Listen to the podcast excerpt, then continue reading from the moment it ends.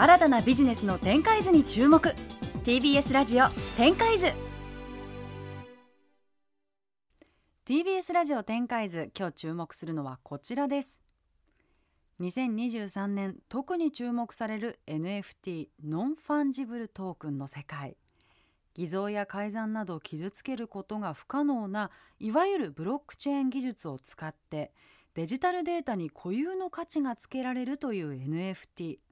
NFT2023 年この分野はどんな進化を遂げるのでしょうか？ということでゲストをご紹介します。寿司トップマーケティング株式会社代表取締役 CEO の徳永大輔さんです。よろしくお願いします。よろしくお願いします。お願いします。寿司トップマーケティング代表の徳永と申します。では最初に私から簡単に徳永さんのプロフィールをご紹介しますね、はい、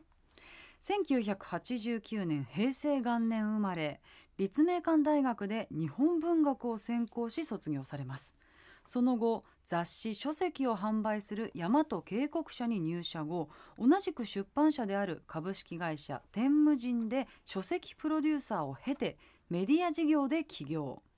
2021年江戸前寿司の技術をブロックチェーンに刻んだ NFT トレカ寿司トップショットをプロデュースしトークングラフマーケティングの文化創造を目指す寿司トップマーケティング株式会社を設立されました。ということで、はい、最初は出版社にいらっしゃったけれどもいきなり NFT っていう感じなんですかね。そうですね。あのなんていうか新卒が大和渓谷っていうあの登山の、うん、はい、知って雑誌にいたんですけれども、まああのそこから関連会社のテムジンっていうのはなんかこうヘンプロみたいなところなんですけれども、そこであの仮想通貨のビジネス書みたいなのをプロデュースしてたんですよね。あのリップルっていう仮想通貨とかあったりするんですけど、あれのあのビジネス書とかを、えーと、プロデュースしてましたと。なんで実は結構その頃からあのこの仮想通貨とかブロックチェーンの界隈にはいたっていう感じなんですね。じゃあ志田さんと同じ感じですね。そうですね。近いんですよね、うん、僕も今出版で興味持ってやったっていうところで。うん、うんえっと、今までやってきたことというか、うん、まずちょっとこの寿司トップショットってそもそも何かって言いますと、うん、なんかあの2020年の終わりぐらいにあの NFT っていう言葉が急に、うん、あの注目されだしたんですよね。で背景にはあのカナダのダッパーラボっていう会社が NBA トップショットっていうあのバスケットボールのこう NFT カードゲームみたいなのを作ってたんですけれども、うん、まあ、それがすごく流行ってたんですよね。でなんか僕ら最初はそれのオマージュで友達があの板前をやってたもんで、うん、あのその NBA トップショットっていうやつはそのバスケのダンクの瞬間とかをあのカードゲームにするんですけれども、うん、まあ、なんか板前がこう魚をさばく瞬間もまあ言ってみたらアートじゃないかみたいなことで、うん、それのなんかオマージュみたいなあのカードゲームを NFT で作り出したっていうのが始まりなんですよね。あだから寿司トップマーケティングそのまま社名になってるんですね。そんな感じです。その時のこう同時メンバーを中心にあの創業したっていうような経緯なんですね。これえっ、と何でしょう。まあ NFT って何か。この一言で言ってしまうとあのシリアルナンバー入りのデジタルデータって考えると分かりやすいと思います。例えばここに PDF があるとするじゃないですか。はいはい、これを今僕のパソコンからコピーして、えーと、とラさん宇賀さんにあの渡しますと、でその時にどっちがオリジナルとかって分かんないですよね。どっちも同じ内容なんで。なんですけれども、NFT にするとこのロットは無限なんですけれどもあのコピーした無限のデータに一個一個あのシリアルナンバーをつけれるんですね。そうなるとこのあの NFT にした PDF っていうのは世界に10枚しかないと。10個しかないと、でそのうちの3番をこのしだらさんにあげましたってなると僕の手元にあるもともと10個あったはずのやつから3がかけちゃうわけですね、うん、なんで、えーと、お金くださいみたいなことが言えるわけなんですけれどもこんな風にあのこのコピーはできるんですけれども一個一個にシリアルナンバーが入ることであのデジタルデータに希少性っていう価値をつけるようにできることになったのが NFT っていうような感じなんですよね。でちなみにちょっと補足するとしかもそれを管理してるのが普通その例えば PDF だったらアドビ社のものだから、アドビ社とかがそういう管理システムを作るんですけど、それをブロックチェーンっていう会社でも一つの会社が管理してない、うん、世界中のエンジニアたちが動かしてる、まあ、公共財みたいなところで管理するので、うん要は誰か会社の中で悪い人がいて書き換えられたりしないわけですよね。なのでそのさっき言ってた希少性もしくは唯一性とでも言いましょうか。もうそのデータは誰のものだよねっていうことがそのなんかあの国も飛び越えたもっとなんか、あの天がもう言ってくれてるみたいなあなたのものだよみたいなことができる技術ができて今までコピーし放題だったものにもいろいろ可能性が広がるんじゃないかみたいな使われ方をしてるって感じですね。そうですね、うん。あとまあ誰かがこう恣意的に悪さができないみたいな、うん。ことがありますね。うん。でもそれがなんかすごく一般的に有名になったのってはい、え？絵画っていう。アートですね。ア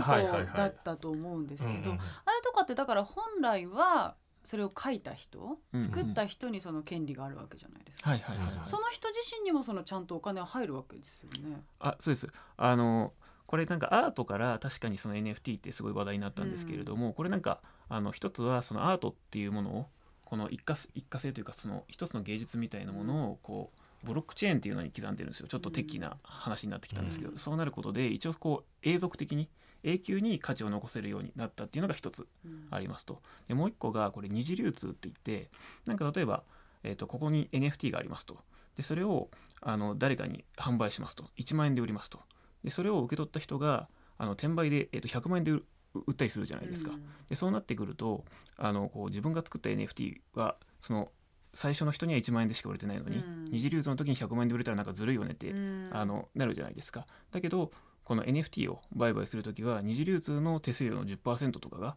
ずっとその胴元っていうかですうん。ね作った人に入ってくるっていう機能ができちゃうんですよ。うん。でそれができると例えばこうアーティストがあの絵描きがですね絵を描いた時に、うん。あの1万円で最初は売ったのに転売されて100万で、えー、と売れたりとかしてこう転売した人がどんどん金持ちになっていくけどうん。絵描き自身がこう貧乏になっていくみたいな問題ってあったじゃないですか。うんそういうのをこの NFT で解消できるよねって大義名分でなんか最初は結構流行ってたっていうのが背景にあるかなって思いますね。なるほどね。ちゃんとこうクリエイターであったりとか、はい。その最初に作り出した人がこう損しないというか評価される正しくっていうことですよね。そうなんですよ。あのもちろん技術的にはでもそれ完璧にはまだできなくていろんなプラットフォームが連携してとかいう、えっと必要はあるんですけれどもただそのブロックチェーンの仕組み使えば一部そういうことが再現できるってことが分かったので、うん。これってクリエイターにとってもいいじゃんみたいな、うん。えっとことになってそれでまあアートのジャンルからまずは、えっと火がつき出したと。うん。うん。でもそれがさらにじゃあそれもっといっぱいそれ持ってる人にゲームで遊べるようにしようよとか、ゲームの方にも今広がっていってますし、であの徳永さんがやってるようなそのゲームとかアートだけでなない NFT の使い方みたいなのも出てきてるっていうような状況がありますね。でも徳永さんはこれマーケティングの会あそうなんですよ。ちょっとこれガテンン飲水みたいで申し訳ない。んですけどこの状況に対して僕ら非常に自信を持っていてうんなんてかっていうと僕らが、えっと、創業した時ってまだまだそのね NFT をとりあえずそのアートとして売ってみようであったりとか、うんこれでイベントしようぜみたいなのがメジャーだったんですよ。だけど僕らはなんか最初からその寿司トップショットとかを作って遊んでたんであのこう NFT をこうマーケティングに使うとしっかりとこうあの効果というかですね新しいコミュニケーションができるっていうことがグローバルでも注目されてきたっていう現状があったんでそれは見たことかっていう感じですね。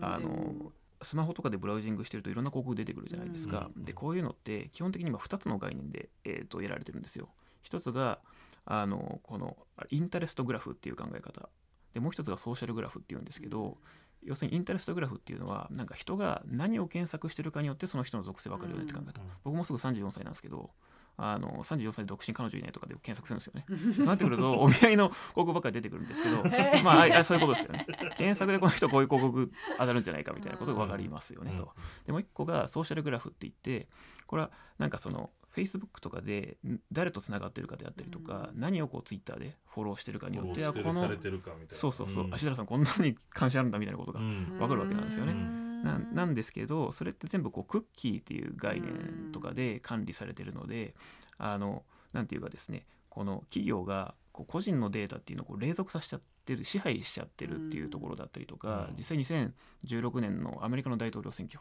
あれとかもそのケンブリッジ・アナリティカっていう会社とかが実際そういうクッキーの技術をちょっと悪用して、うん。あの選挙をコントロールしたっていうのが実際あったんですよね。でそブリグジットとかも。でそういうのに対してこう特にヨーロッパの国々であの個人のデータを守ろうっていうので GDPR とかっていうのがあの出てきてこうマーケティング自体がちょっとこのままでいいのかっていう問題があるんですよ。でその中でえこう新しいマーケティング概念が必要ですということで出てきたのがこの僕らが言ってるトークングラフっていう考え方ですね。でこれが NFT を使ってマーケティングってどういうことですかっていう、えー、とことに対するアンサーにつながってくるんですけれども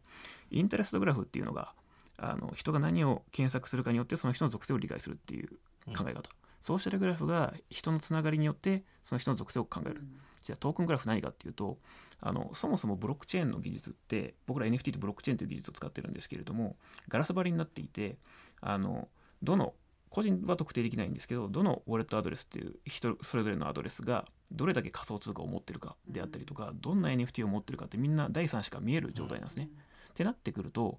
例えばあこの人あのイーサリアムっていう仮想通貨めちゃくちゃ持ってるなであったりとかこの人こんな NFT 持ってるんだみたいなことが全部第三者が見えるんですよ。そうなってくると例えば僕はあの NFT 名刺っていうのをやってて会った人にこう NFT で名刺とかを渡してるんですよね。でそれを持ってる人っていうのは多分徳永とリアルで会ったことがある人だなっていうのが分かったりとか例えばじゃあその人のアドレスをさらに見てみるとこの人はえっと、徳永の名刺を持って NFT 名刺を持っていてさらにゲームの NFT をめっちゃ持ってるなとか、うんアニメの NFT めっちゃ持ってるなってことで多分日本人だなとかオタクだなみたいなことが分かったりするんですよね。ということであのデジタルどんなデジタルデータを個人が持ってるかによってその人の属性を理解するっていう考え方がトークングラフなんですよ。なんでこう検索のマーケティングとつながりのマーケティングに続くこの所有のマーケティングっていうのが NFT で可能になるんですね。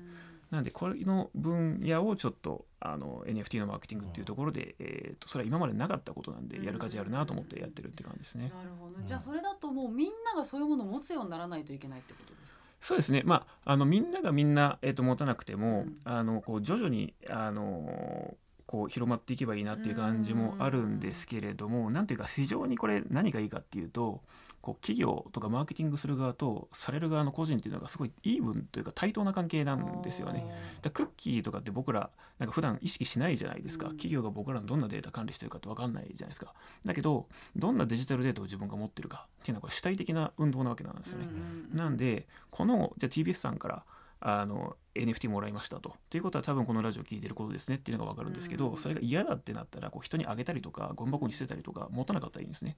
だけど持ってるとなんかあのいいことがあるから持ってるみたいな感じになってくると、よりですねあの個人と企業マーケティングする側とされる側がこう対等なフェアな関係のあのコミュニケーションができてくるっていうのがいいところだったりしますね。うん。これはやっぱりどれにも共通してるんですね。そうですね。そこの可能性はすごくああるかなと思ってますし、だから今徳永さんの会社ではそれこそあのテレビ局さんの番組中に、うん。放送中にその NFT を音,、音に乗せて配ったりとか、うん。あと僕も一回お邪魔したんですけどそうライブ始まる前の、うん。あの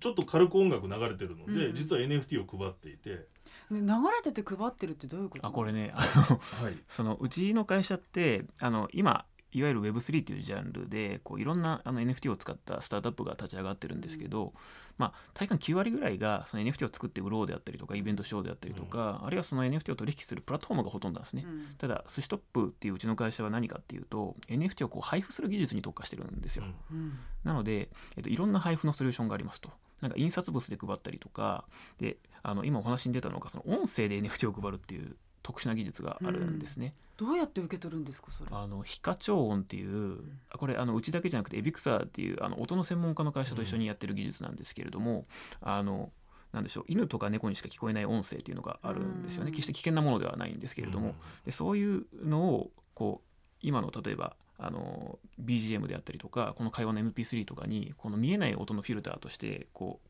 組み込むというか、あのうん音声をああの合成するんですね。することによってこう人間の耳には分からないんだけれどもなんか暗号が入ったような音声を作ることができてそれをあのブラウザでシャザムみたいな感じでですねああの音を聞かせるんですね。そう。それでねなんかスマホでパッとやればー。へスマホはもう分かって。分かってそのその受け取るソフトも作ってるソフトっていうかそういう仕組みあもあるんですよ。うん。それでそのトリガーが反応すると NFT がもらえるっていうことなんですね。でこれ結構面白くてあの非課長音っていうのをわざわざ使ってるんであのまあ普通の音声の API とかと違ってどんな音源に対しても入れれるっていうのが一つとあの雑音にめちゃくちゃ強いんですね。あとそれを使って今あの鷹の爪団ってご存知ですかね？アパホテルとかにはいはい入ってるような。あの D あそうそうそうのそうですね。あれとあのコラボさせていただいて、はそのまあアですよね。そうです、ん。シンプルに別に QR コードとかでも NFT 配れるんですけれども、うん。わざわざ音でやるのってなんでなのっていう話があるんですけれども、こう音で配るとですねちゃんとその動画を見てくれたりするんですよね。なんで YouTube とかのこう再生回数を伸ばすような施策でも使えたりするっていう感じですね。なるほどね。実はそのアイデアいや そうです公式ですよ僕が考えて 別の番組、た例えばですけど今展開図ってポッドキャストやってるじゃないですか。でこの展開図のポッドキャストの中にもしくは今日の生放あの放送の中にどっかで5秒だけその NFT 入れてますとえそれいいですね。そうで それを探すためにみんな何回も再生するから再生数上がるよねっていう話を彼にしてたんですよ。なるほど。そしたらちゃんとしたとこがやってくれたっていう話なんですけど あのでもそういう可能性もまあちょっとその遊び心もあったりするんですけどまさになので今あの多分このポあのあれですね展開図聞いてる方の、うんあの実際イベントとかやればもちろんリスナーさんね過去に集まっていたりとかしてますけど、実際どういう人が聞いてるのかって、うんうんやっぱりこうメディアが僕も出版社だから分かりますけどやっぱ分かってないじゃないですか。うんうんまあ出したら出し出したら。でも例えばこの番組にも徳永さんの技術で一回 NFT を入れてみたりすると、うん。それを持ってる人だけがなんか見れるページを後で作ったりとか。うんあと今度あのリアルイベントこの番組で仮にやる場合はその NFT 持ってる人は一番前に座れますよとか、うん。なんかそういったようなことをできるとそれって今までのマーケティングとかキャンペーンと似てるよねみたいなことがなんか実現できるかなと。はあ。おっしゃるとりです。あの NFT にこう結構ですね今までその NFT って去年とか買われてたのってやっぱりこれを買うと儲かるからなんですよね。うん。転売で高く売れるからだったんですけど、これからもうそういうの流行らないと思っててどっちかというとこうユーティリティっていうかですねそれを持ってると分かりやすいいいことがあると。うん。例えばその NFT を持ってあの音声で TBS さんでラジオで受け取った NFT があって、でそれをですねが実はなんかリアルイベントのこうチケットになるとかできたりするんですね。うん。あとそれを持ってると,、えー、と限定サイトにアクセスした時にこうなんていうかそれを認証する機能が簡単に作れて、うん。それがあるとこう過去のアーカイブ動画が見れるとか、うん。なんかあのこうクローズドな SNS に入れるみたいなことができちゃうんですね。コミュニティに入れるとかね。で面白いのがこう DAO って聞かれたことあります？ダオ？DAO っていうちょっとまたややこしいことを言い出すんですけれども、それ自立分散組織っていうんですけど、うん。そういうのを簡単に作れて例えばこのラジオの音声で NFT をもらえますと。で毎回まああの何回もシリーズがあるじゃないですか。毎回そのラジオの音声のたびに違う NFT がもらえますと。うんでその NFT どれか一つでも持ってたらその DAO っていうのに入れるんですね。でそこでいろんななんかあのコミュニケーションとかできるんですけれどもそこで投票があるんですよ。うん。この展開図のえー、と何回目が一番面白かったですか、うん。みたいなことを視聴者がみんな投票するんですけど、うん。その1票っていうのは自分が聞いた NFT の数なんですよねだから毎回これ10回やるとしてあーなるほ10ど票全部持ってる人だったらやっぱりそれロイヤリティがあるわけじゃないですか、うん。この番組の愛があるわけじゃないですか、うんなんでこう10票分のあのこう例えばねそういうルールにすれば。なるほどね。だから軽はずみにネット投票するよりも本当に聞いた人にアンケートみたいなことが票の重さみたいなのもできるし。はあだより角度の高いアンケートが取れるみたいな感じですよね。ただでこれ本質的に何かって言いますと基本的にこのなんていうかラジオとかもあの企業と個人のコミュニケーションじゃないですか、うん。マーケティングとかするときに。なんですけれどもこの視聴者同士のコミュニケーションっていうのがトークンでできるようになるっていうのがちょっと面白いですね。うん。まあ、例えばラジオだとちょっと分かりにくいかもしれないですけどあの牛丼のチェーンとかあるじゃないですか、うん。そういう時に牛丼のチェーンの例えば赤坂店によく行くんですけれどもそこのクーポンをもらうんですけど、うん。そこに来るお客さん同士のコミュニケーションができるみたいな。なるほどね。うん。持ってるよね。そうそうそう小川さん何持ってますかみたいな感じでっていうのもあるかなっていう。だからそれを持ってるとなんかメタバースみたいなところに行くことができて、うん。その中で普通に集まりみたいな感じで喋れるとか、なるほど。だから一昔前のハッシュタグみたいなところですかね。そんな感じですね。ツイッターでわざわざでもそうそうそう書かないと見つけられないけどただ持ってるっていうだけでもうつながるそですそうですそうです。うん。あれのなんかちょっとこう立体的版というかなんかうん自動化できるさらに自動化できるみたいな感じですよね。なるほどね、いやーちょっとまだまだお話も伺っていきたいんですが、お時間が来てしまいましたので最後に NFT 界隈の今後の展開さらに徳永さんご自身の今後の展開を教えてください。はい。えーとですね、NFT に関してはやっぱりこう実用性が高い、えー、と本当にあのこう分かりやすいあの利便性をもたらしたような NFT が、えー主流になってくるのかなっていうところと、まあ、僕自身の展開でありあのこの会社の展開でもあるんですけれども今実際京都タワーとかですね銀座和光さんとかで NFT を配ることができておりまして、うんまあ、こんな感じでですねあの一般の人にどんどん NFT を配れておりますと。なんであのこう日本のいろんなところでこう当たり前に普通の人がこう NFT を、えー、ともらえるようななんかそういうような世の中になっていくのが今後の展開です。はいうん。ということで今週のゲストは寿司トップマーケティング株式会社代表取締役 CEO の徳永大輔さんでした。ありがとうございました。ありがとうございました。ありがとうございました。新たなビジネスの展開図に注目。TBS ラジオ展開図